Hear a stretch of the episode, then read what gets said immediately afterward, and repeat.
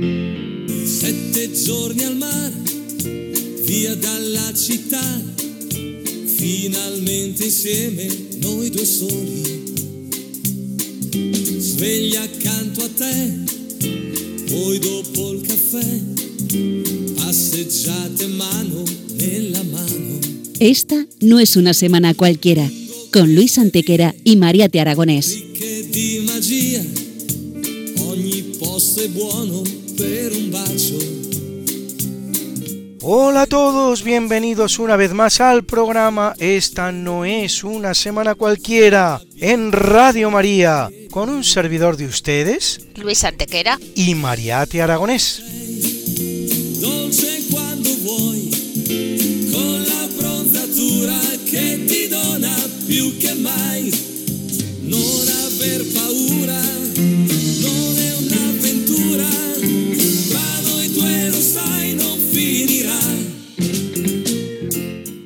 Luis, ¿qué semana nos ocupa hoy?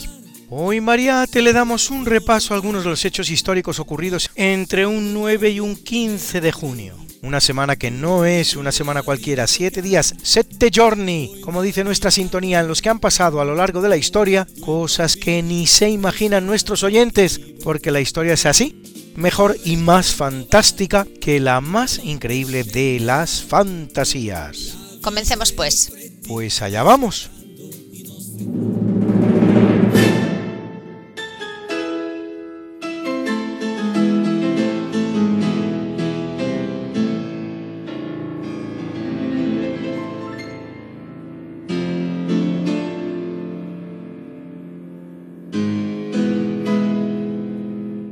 En el año 173, en el marco de las guerras marcomanas contra las tribus germánicas, el ejército romano es rodeado en Moravia por los cuados germánicos y cuando todo parece perdido, unas violentas lluvias revierten el resultado de la batalla con la victoria romana. Se llama al evento el milagro de la lluvia y recuerda a la batalla de Empel en Holanda en 1585, en que unos tercios españoles, rodeados por los enemigos neerlandeses, pueden escapar al asedio gracias a la congelación de un río por la ola de frío acontecida, obteniendo así una gran victoria.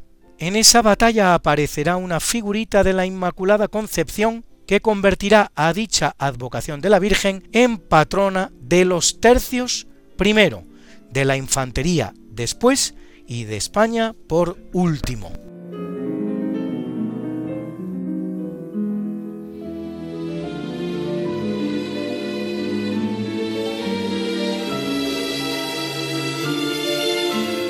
En 1094, tras un sitio de 17 meses, Rodrigo Díaz de Vivar, el Cid campeador, conquista Valencia, la cual permanecerá bajo gobierno cristiano ocho años hasta que en 1102 sea recuperada para el Islam por los almorávides y así hasta 1245, casi siglo y medio en que será definitivamente recuperada para la cristiandad por Jaime I de Aragón, llamado el Conquistador por sus conquistas tanto de Valencia como de Mallorca como de Murcia.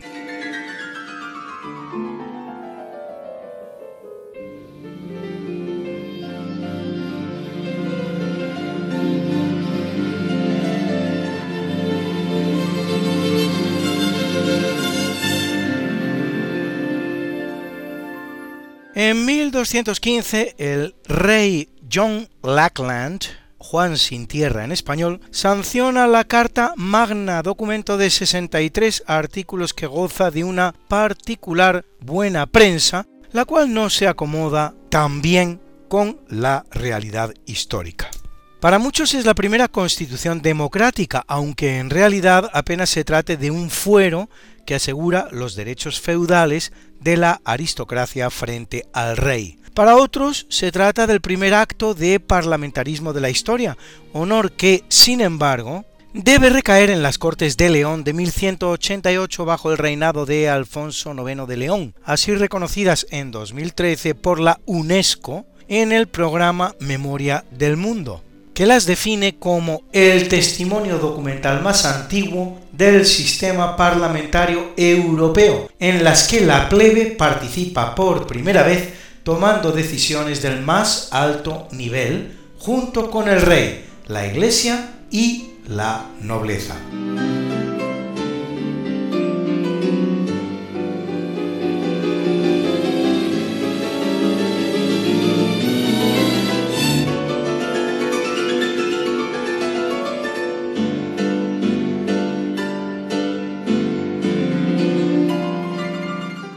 1295, por el Tratado de Añani, el Papa Bonifacio VIII inviste a Jaime II, que ya es rey de Aragón y de Sicilia, como rey de las islas mediterráneas de Cerdeña y Córcega. Si bien en esta última los aragoneses no llegarán a gobernar de facto, sí lo harán en Cerdeña, donde la presencia aragonesa primero y española después va a durar hasta 1714, es decir, 419 años ininterrumpidos, casi tres veces más de los que la isla lleva unida a Italia. En Cerdeña se llegarán a hablar tanto el catalán como el español, que han dejado impronta en el dialecto sardo.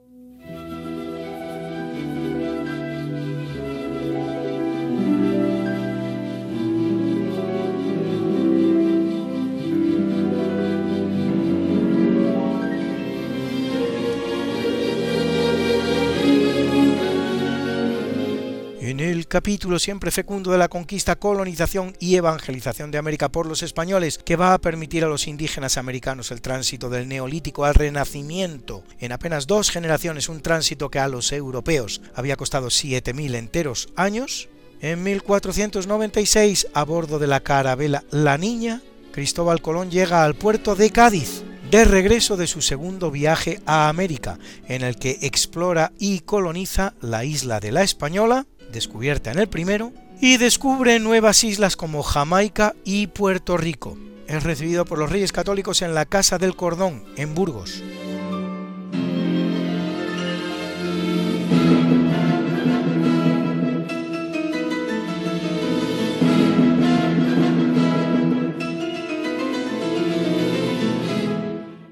1510 recibe su primer estatuto la Casa de Contratación, institución de la Corona de Castilla con sede en Sevilla, establecida en 1503 para fomentar la navegación con los territorios españoles en ultramar y centralizar todo lo relativo al comercio español con las Indias.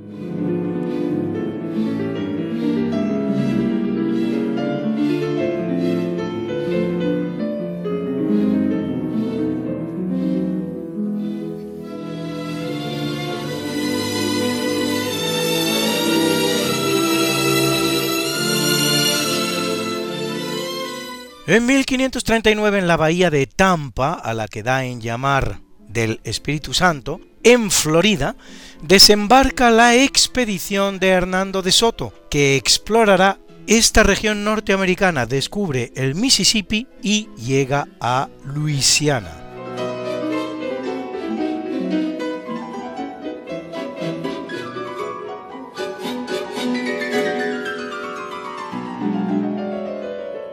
No es, sin embargo, Luis el primer español en la Florida, pues antes que él ya han estado Ponce de León, Lucas Vázquez de Ayllón y Pánfilo de Narváez.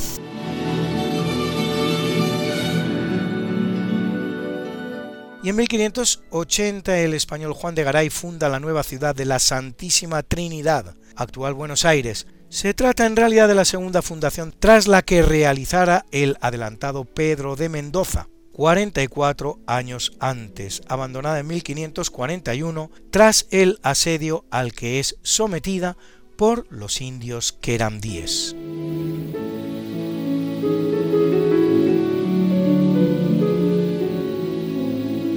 También en 1580 se funda en Bogotá la Universidad Santo Tomás, primera de las colombianas y sexta de las alrededor de 30 fundadas en América por los españoles durante los tres siglos de su presencia en tierras americanas.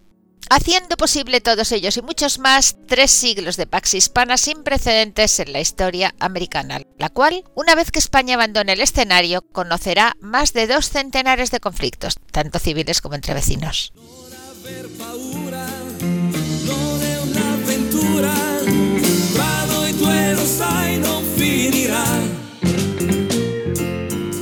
¿Quieres hacer radio con nosotros?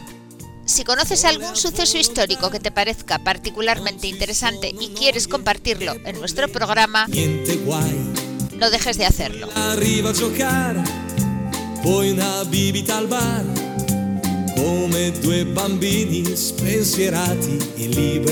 Puedes grabar un MP3 de hasta 3 minutos de duración y enviárnoslo a esta no es una semana cualquiera, así como suena, sin puntos ni espacios, arroba radiomaria.es. Esta no es una semana cualquiera, arroba radiomaria.es.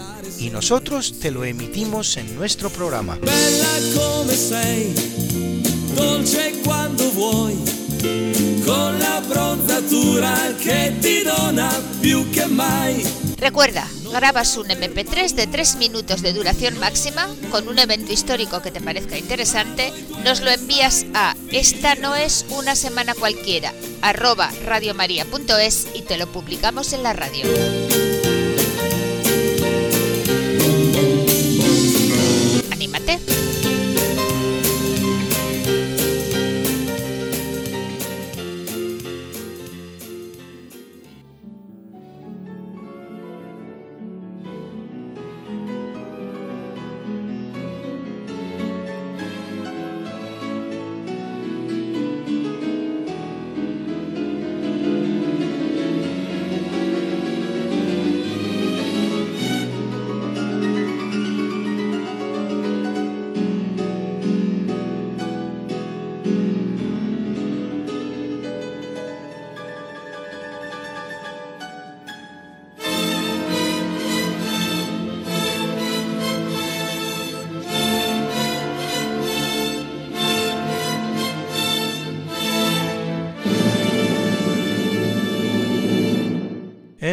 1594 Felipe II emite la Real Cédula que establece la implantación en Filipinas de la llamada Principalía, de la que formaban parte el llamado gobernadorcillo, con funciones de alcalde, y los capitanes o cabezas de barangay, para el gobierno de los barrios, reclutados todos ellos entre la nobleza indígena filipina, muchos de los cuales incluso recibían un salario y todos los privilegios inherentes al cargo. Una verdadera clase gobernante autóctona, cada vez más sorprendente esa colonización española tan denostada.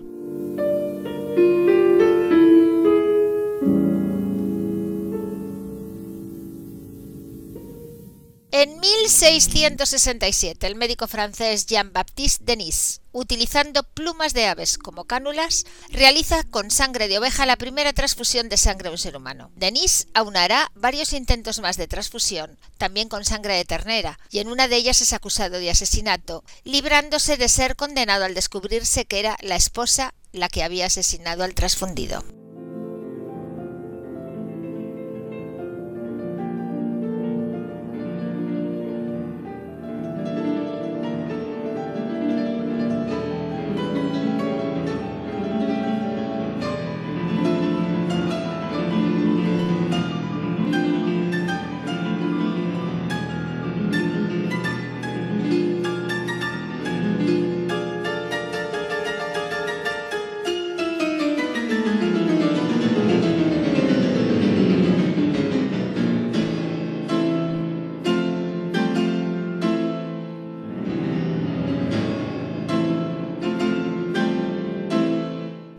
1788 llega a Alaska Gerasim Ismailov, navegante ruso implicado en el establecimiento de las colonias de la América rusa en Alaska, autor asimismo de los primeros mapas detallados de las islas Aleutianas, una cadena de más de 300 islitas volcánicas que describen un arco de casi 2.000 kilómetros que van del sudoeste de Alaska hasta la península de Kamchatka situadas entre el mar de Bering al norte y el Océano Pacífico al sur.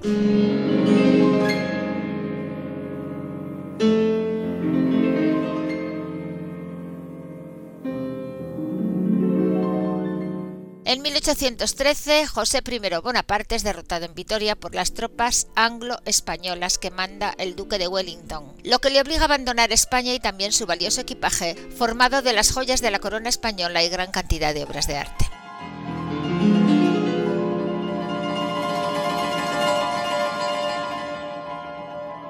Parecen buenas noticias para España, Mariate, pero en realidad no lo son, pues muchas de esas obras, el que se las lleva es el propio Wellington, en un auténtico expolio contra un aliado sin precedentes en la historia. Expolio que si bien con posterioridad se encargará de blanquear el llamado rey Felón, Fernando VII, haciéndole donación de las mismas. Hoy constituyen el fondo más importante del Apsley House o Wellington Museum de Londres.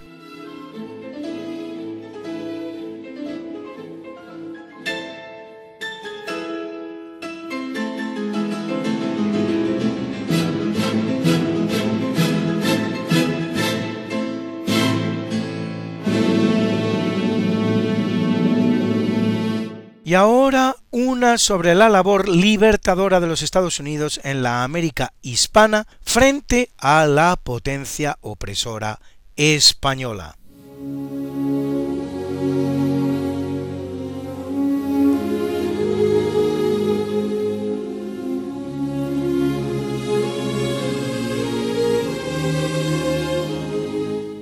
Sí, Luis, porque en 1898, mientras España defiende Cuba de la agresión norteamericana, en Filipinas, Emilio Aguinaldo, apoyado también por los Estados Unidos, declara la independencia de las islas. Si bien a finales de año sus aliados norteamericanos toman el gobierno del país, y un año después, Aguinaldo vuelve a levantarse, esta vez contra ellos casi 50 años tardará Filipinas en obtener su independencia de los norteamericanos, cosa que no hará hasta 1946.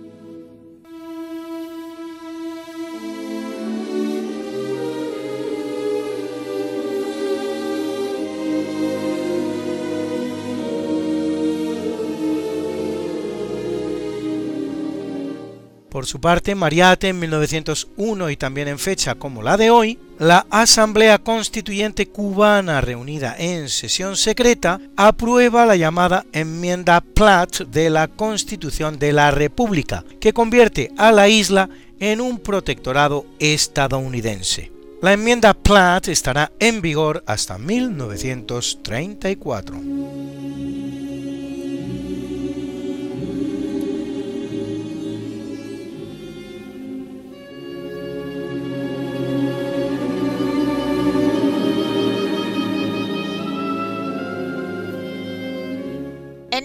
1924, es decir, más de siglo y medio después de la independencia norteamericana, en virtud de la llamada Ley de Ciudadanía India, los indígenas originarios de los vastos territorios norteamericanos, colonizados por los españoles durante el siglo XVIII, son por fin reconocidos como ciudadanos estadounidenses.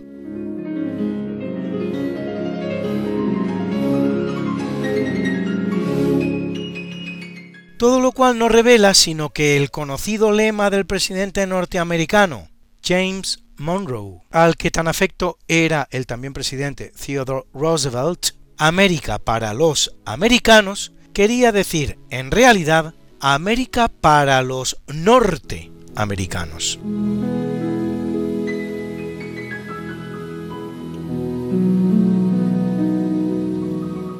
En 1940, el ejército alemán entra en París, donde permanecerá más de cuatro años hasta el 25 de agosto de 1944, día de San Luis, rey de Francia.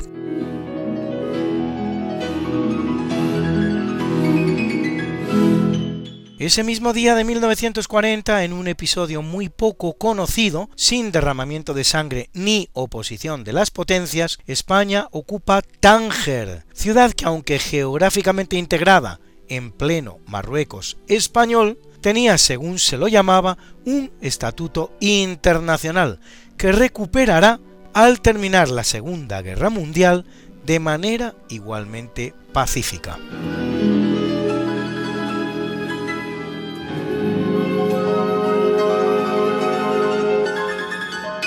En cuanto al protectorado español de Marruecos, constituido en 1912 al amparo de los acuerdos de Algeciras de 1906 entre la propia España, Alemania, Francia y Reino Unido, con dos pequeños territorios, uno al norte en torno a Tánger y el Rif y otro al sur en torno a Tarfaya, termina definitivamente en 1958.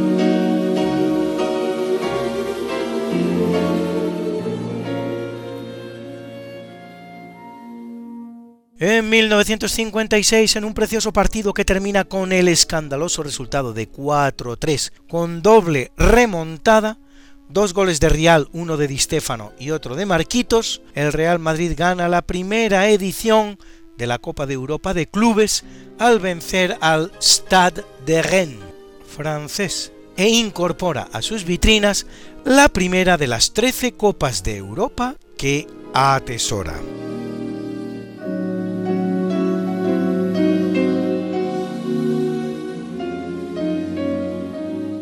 En 1962, Frank Morris y los hermanos John y Clarence Anglin se convierten en los únicos prisioneros que logran escapar de la legendaria prisión norteamericana de la isla de Alcatraz. El plan consistió en llegar al tejado por las salidas de ventilación y descender del mismo por las bajantes, inflando una balsa que habían confeccionado, la cual atan a la popa del ferry de la una de la mañana, para soltar amarras al llegar a un determinado punto.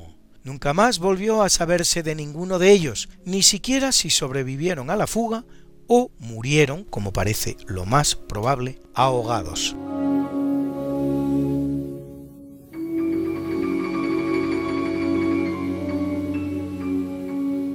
En 1982, en Puerto Argentino, capital de las Islas Malvinas, dos meses después de iniciadas las hostilidades, Argentina se rinde al Reino Unido, poniendo fin a la llamada Guerra de las Malvinas, con la muerte de 700 argentinos y de 200 británicos. Las Malvinas permanecerán en poder británico, y eso que en un momento de la crisis, cuando la flota británica aún se hallaba en aguas del Atlántico, el Reino Unido estuvo dispuesto a aceptar una solución sobre la base de una soberanía compartida durante 25 años, para luego hacer entrega de las islas a los argentinos.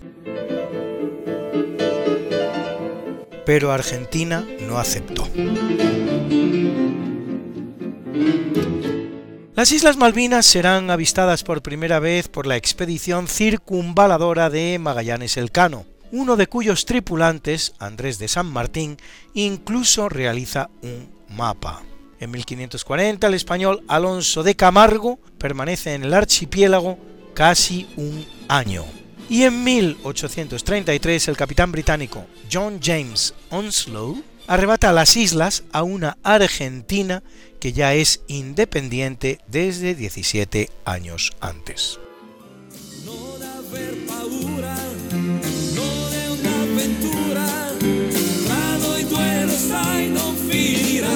Esta no es Una semana cualquiera.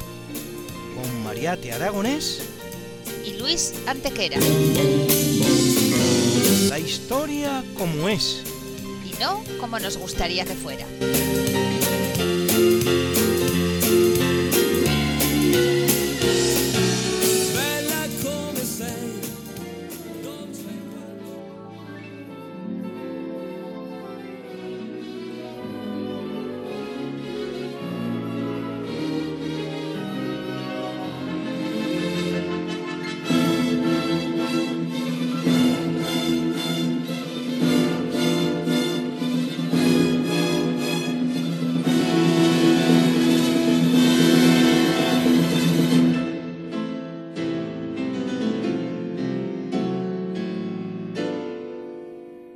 Hasta aquí concierto para piano en la menor opus 16 Edward Grieg. Desde aquí concierto para clarinete en la mayor opus K 622 Wolfgang Gottlieb Mozart.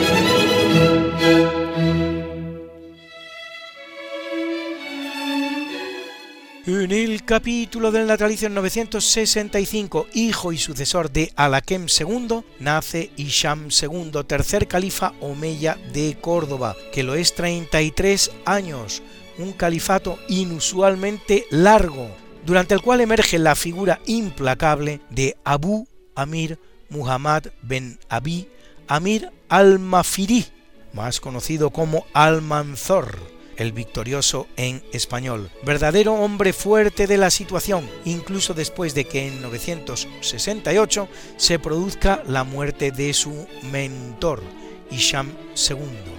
El reinado de Alakem II marca el esplendor del califato cordobés, pero su muerte y la de su visir cinco años más tarde, en 1002, supondrá el inicio de la decadencia, completamente consumada en 1031 el gobierno de Alaquén II y Almanzor vendrá caracterizado por las numerosas aceifas o campañas de rapiña realizadas casi todos los años en busca de botín en los reinos cristianos de la península y en ocasiones hasta de Francia, las más potentes y rentables de todas las realizadas desde el califato.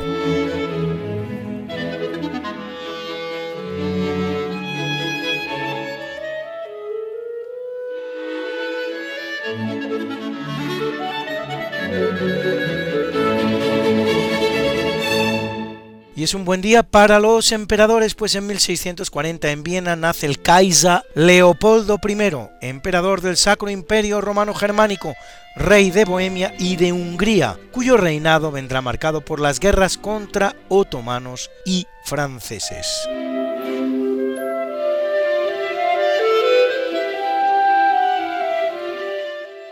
Y en 1661 lo hace el zar ruso Teodoro III, joven zar que reina desde que cumple 15 años hasta que muere con 21, lo cual no es óbice para que realice importantes reformas en el Estado.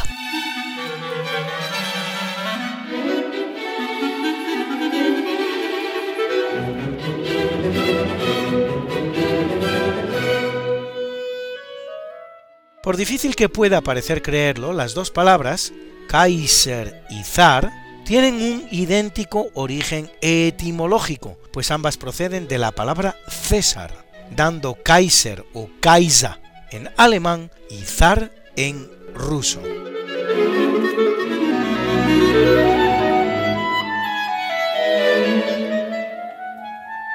En 1754 nace Juan José de Luyar, químico español, que con su hermano Fausto aísla en 1783 en el laboratorio de Vergara de la Real Sociedad Vascongada de Amigos del País un elemento que no se llama, como debería, de Luyarita, sino wolframio, en honor a Peter Wolf, que se había limitado a predecir su existencia dentro de un mineral llamado también en su honor wolframita.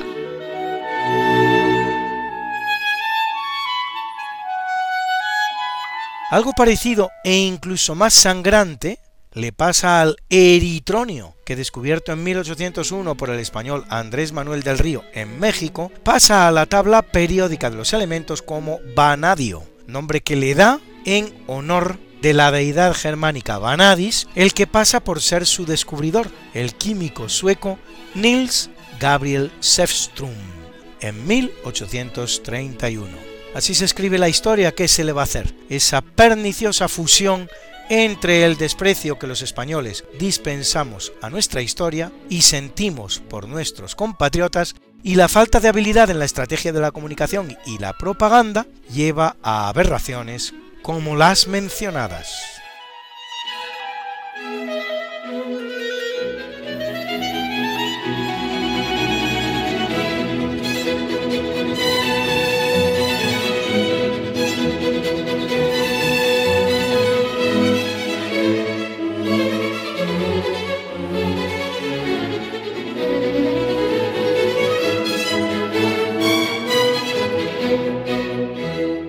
En 1843 nace el más grande de los compositores noruegos, Edvard Grieg, fundador de la Escuela Noruega de Música. Compondrá, entre otras muchas obras, Pergin Suites y sus piezas líricas para piano. A él debemos también este concierto para piano en la menor opus 16 que nos ha venido acompañando en nuestra banda sonora en toda la parte primera de nuestro programa.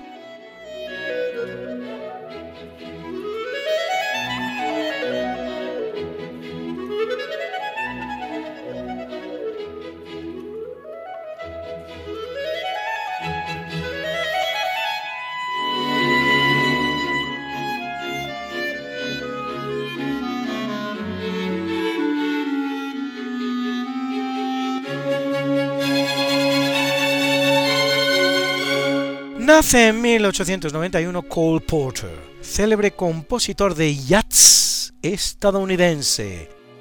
Ella Fitzgerald, cantante norteamericana de jazz, cuyo amplio repertorio musical incluye el swing, el blues, la bossa nova, la samba, el gospel y el pop, ganadora de 13 Grammys, muerta también en semana como esta, pero de 1996, canta su conocida composición Begin the Begin.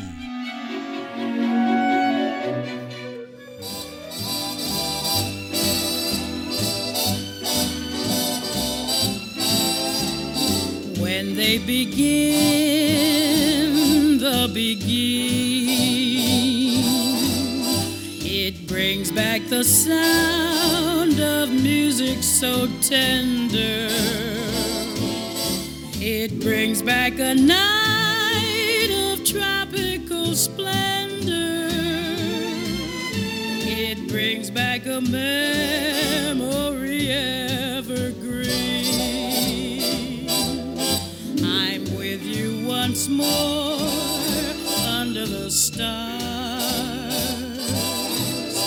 and down by the shore, an orchestra's playing,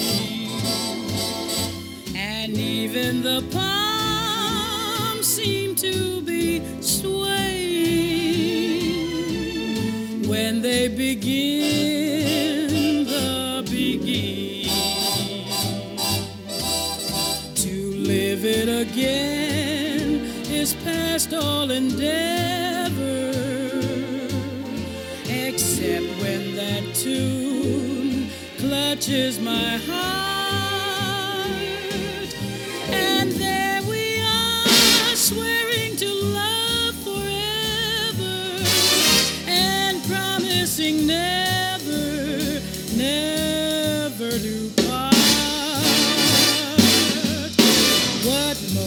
divine, what rapture serene. Till clouds came along to disperse the joys we had tasted. And now when I hear people curse the chance that was wasted, I know but too well what they mean.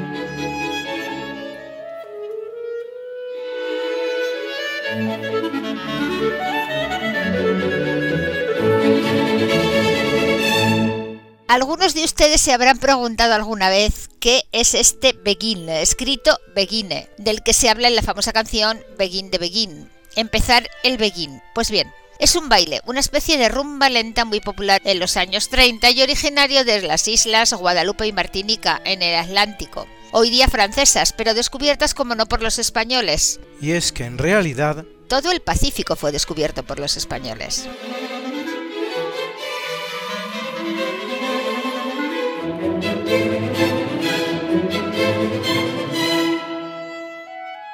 En 1928 nace Fabiola de Mora y Aragón, hija de los marqueses de Casarriera, reina de Bélgica, desde su matrimonio con el rey Balduino de Bélgica en 1960. Fabiola no estaba llamada a ser reina, de hecho iba para monja y Balduino para cura, pero en una fiesta organizada por la reina española Victoria de Battenberg, reina viuda de Alfonso XIII, en Lausana, Balduino caerá fascinado por ella. Fabiola será una reina muy querida en Bélgica. No da hijos al rey, pero sufre hasta cinco abortos involuntarios. Además del español, hablaba con fluidez francés, neerlandés, inglés, alemán e italiano, e incluso publica anónimamente una colección de cuentos de hadas titulada Doce cuentos maravillosos.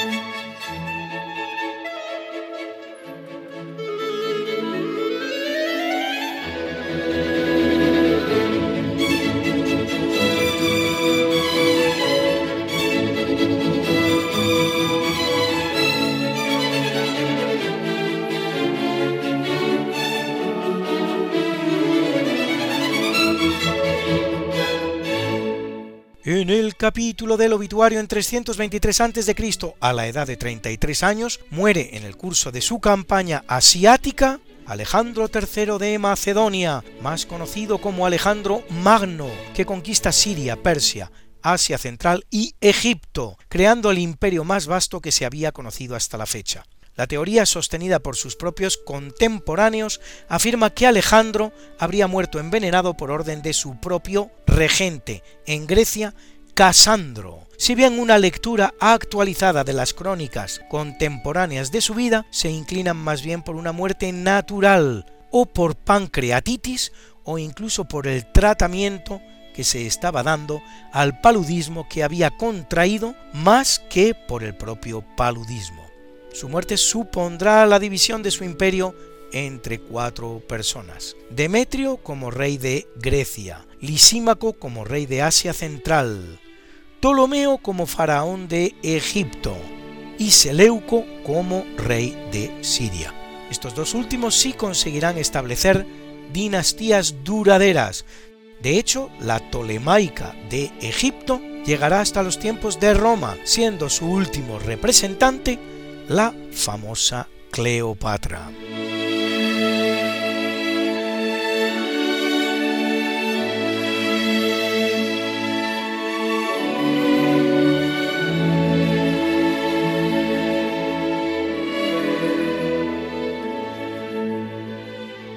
Es un mal día para los grandes escritores porque en 373 muere Efrén de Siria, diácono y escritor cristiano, doctor de la Iglesia, autor de todo un comentario de la Biblia y de algunos de los primeros himnos de la Iglesia.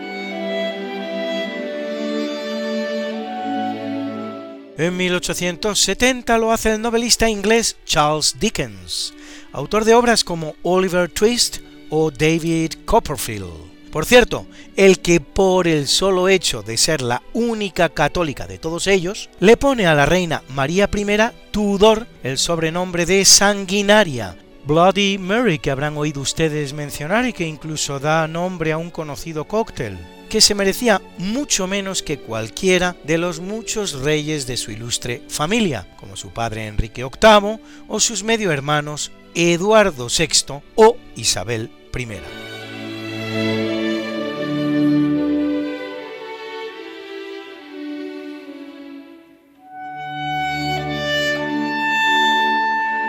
En 1903, el poeta español Gaspar Núñez de Arce, que cultivó todos los géneros, la poesía, el teatro, la novela, el artículo, autor de Cuentos de la otra vida.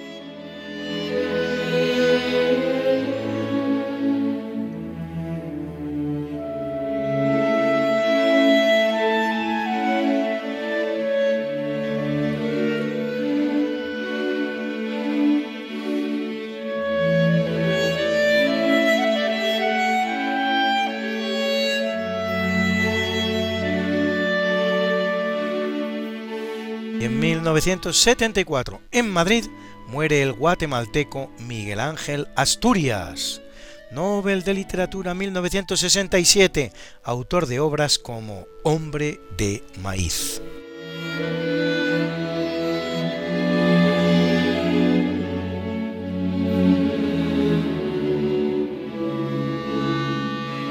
En 1557 muere Juan III, rey de Portugal, durante 36 años, entre 1521 y 1557, que extiende el dominio portugués tanto en América por Brasil como en Asia por la India y Goa, asegurando el monopolio portugués de las especias asiáticas y alcanzando interesantes acuerdos comerciales tanto con China como con Japón. Durante su reinado se resuelve la cuestión de las Molucas, islas indonesias sobre el Pacífico ricas en especias y particularmente en clavo, muy cercanas a la línea del límite marcado en el Tratado de Tordesillas, las cuales, mediante el Tratado de Zaragoza de 1529, se quedará Portugal previo pago a España de 350.000 ducados de oro, que vendrán muy bien a nuestro Carlos I.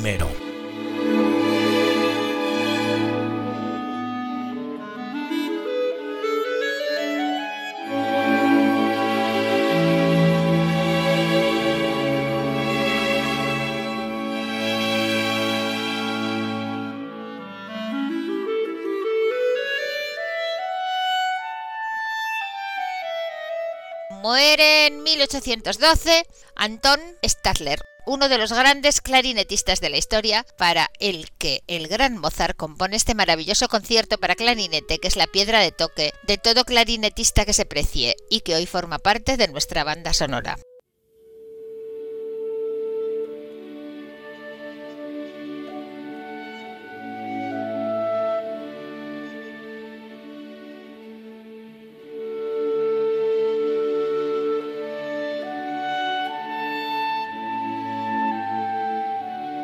¿Reconocen la banda sonora de Memorias de África?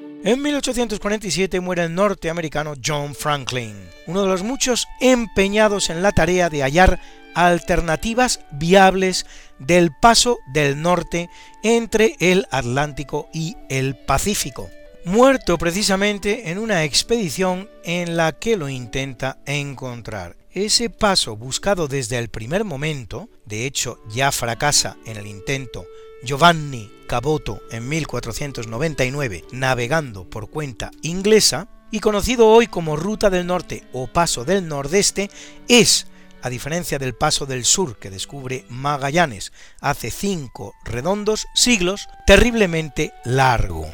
Ya lo habían cerrado los rusos Semyon Dexniov en 1648 y Vitus Bering en 1725, y es muy poco práctico, empezando porque solo es viable durante dos meses al año, permaneciendo congelado el resto del tiempo. De hecho, los hallazgos de Bering darán pábulo a la noticia de que los rusos podrían llegar, atravesando Siberia y Alaska, a la costa oeste norteamericana, precipitando así la exploración de la misma por los españoles en el siglo XVIII desde Nueva España, por el sur. Su escasa explotación comercial no comienza hasta 1935.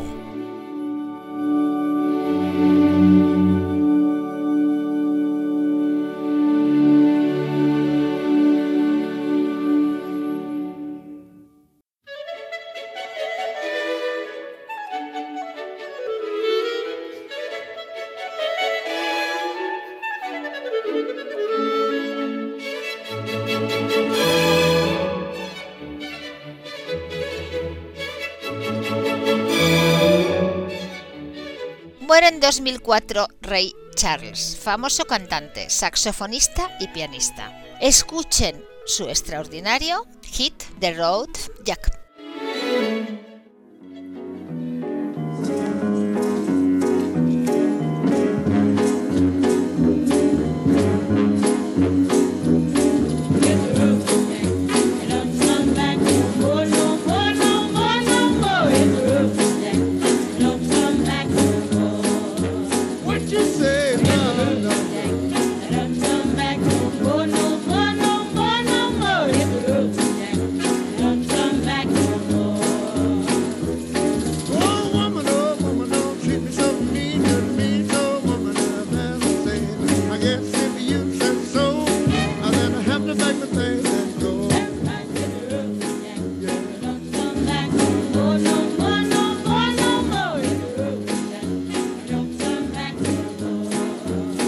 just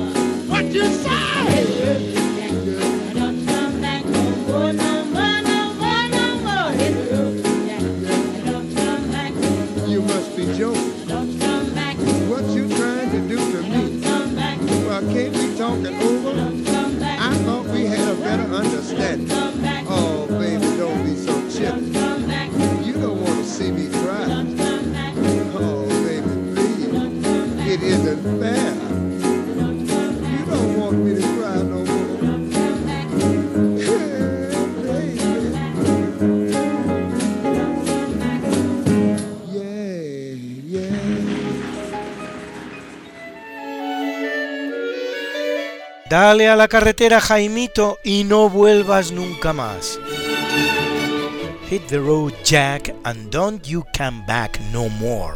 Eso le decían al pobre Ray las tres guapas muchachas que acompañaban a su piano.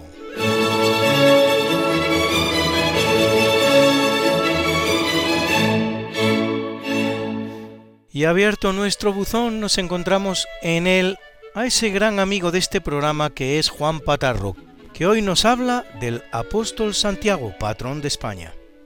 Hola, hablaremos de nuestro patrón de España, Santiago Apóstol. El 25 de julio, domingo este año, es jubilar. Hablemos de Santiago. Hijo del Cebedeo y de Salomé. Su hermano era Juan. También fue apóstol de Jesús. Jesús le puso el sobrenombre de Boaverges, traducido hijos del trueno. Junto a Juan y Simón Pedro fueron testigos de la resurrección de la hija de Jairo, la oración del huerto de los olivos, su última cena y Jesús resucitado. Tras Pentecostés, Santiago cruzó el Mediterráneo y evangelizó España y Portugal. Entró por Galicia, bordeó la cordillera bética, la costa de Portugal, Cartagonova, Cartagena, Terraco, Tarragona. Por eso es la tradición de patrón de España. Cuando la Virgen María se acercó su hora, ella le pidió a Jesús que quería estar rodeada de sus apóstoles. Jesús le dijo que lo hiciera ella misma, uno por uno, concediéndole el deseo. En el año 40, día 2 de enero, la Virgen María se apareció a Santiago el Mayor en Zaragoza, en carne mortal, en una columna de jaspe, conocida como el Pilar, donde se edificaría una pequeña capilla de adobe junto al Ebro. Santiago viajó de España a Jerusalén y encontró a María antes de su dormición, y hallando su propia muerte en el año 40 al año 44 ante Herodes Agripa, que mandó su decapitación. Dos discípulos de Santiago, Anatasio y Teodoro, llevarían su cuerpo por el Mediterráneo costeándolo en el Atlántico para llevarlo a Galicia, donde lo enterraron en Iria Flavia, en Padrón, Coruña. En el año 813, el rey Alfonso II de Asturias, a la voz de un ermitaño llamado Pelayo, contó al obispo que había visto luces en un monte deshabitado. Mandaron cavar y encontraron su cuerpo decapitado, con la cabeza bajo el brazo. El rey mandó construir una iglesia, dando origen a la Catedral de Santiago de Compostela. Muchas gracias, querido Juan. Un buen resumen de la vida de nuestro patrón, Santiago Apóstol.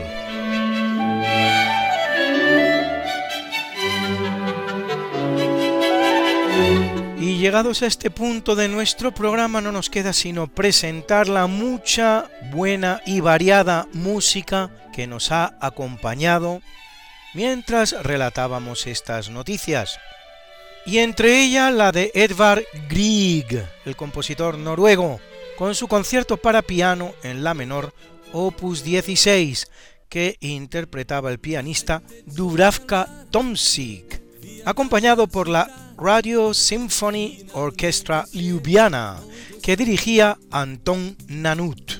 Nos ha acompañado también el concierto para clarinete en la mayor opus K622 de Wolfgang Gottlieb Mozart.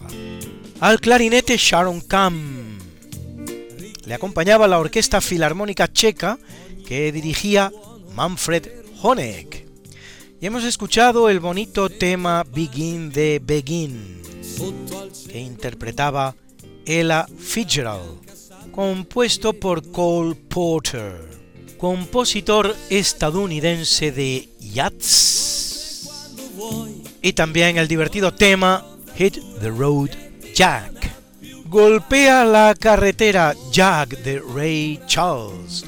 Al piano, el propio Ray Charles. Cantaban las Rylets.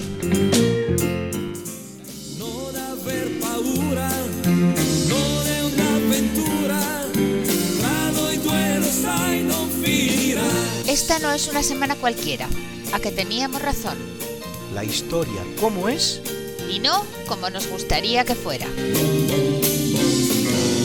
Hasta el próximo programa. Se despiden de ti, Mariate Aragonés y Luis Antequera. Pero yo te veo muy pronto en el programa de Javier Ángel Ramírez Diálogos con la Ciencia, el jueves a las 12 de la noche, o lo que es lo mismo, el viernes a las 0 horas, con nuevos episodios de nuestra apasionante historia. No te lo pierdas. Les hemos ofrecido en Radio María Esta no es una semana cualquiera, con Luis Antequera y María Te Aragonés.